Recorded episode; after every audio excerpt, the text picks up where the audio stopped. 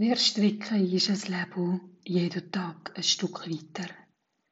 Wir stricken unser Leben. Die einen stricken liebvoll und sorgsam, andere mühevoll und ungern.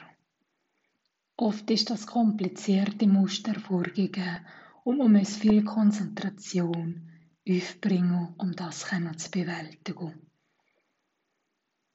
Manche Strecken werden mühelos und freudig geschafft, freundliche Farben, euch bunt gemischt, wechselnd mit Grau ab. Eure Qualität wechselt, einmal weich, flauschig und einmal hart und kratzig.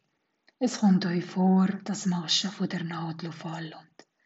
Es kann sein aus Versehen. Dann entstehen plötzlich Lächer und das Muster wird unvollständig. Es kann euch sein, dass der Faden reißt und neu angesetzt werden muss. Wir kennen das.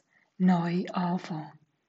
Es kann euch vorkommen, dass wir die Stritzung in den Deckel schmeißen und es dann wieder einmal holen. Es wird für uns Menschen immer ein Geheimnis bleiben, wie viel Lebensfaden wir noch zum Verstricken haben.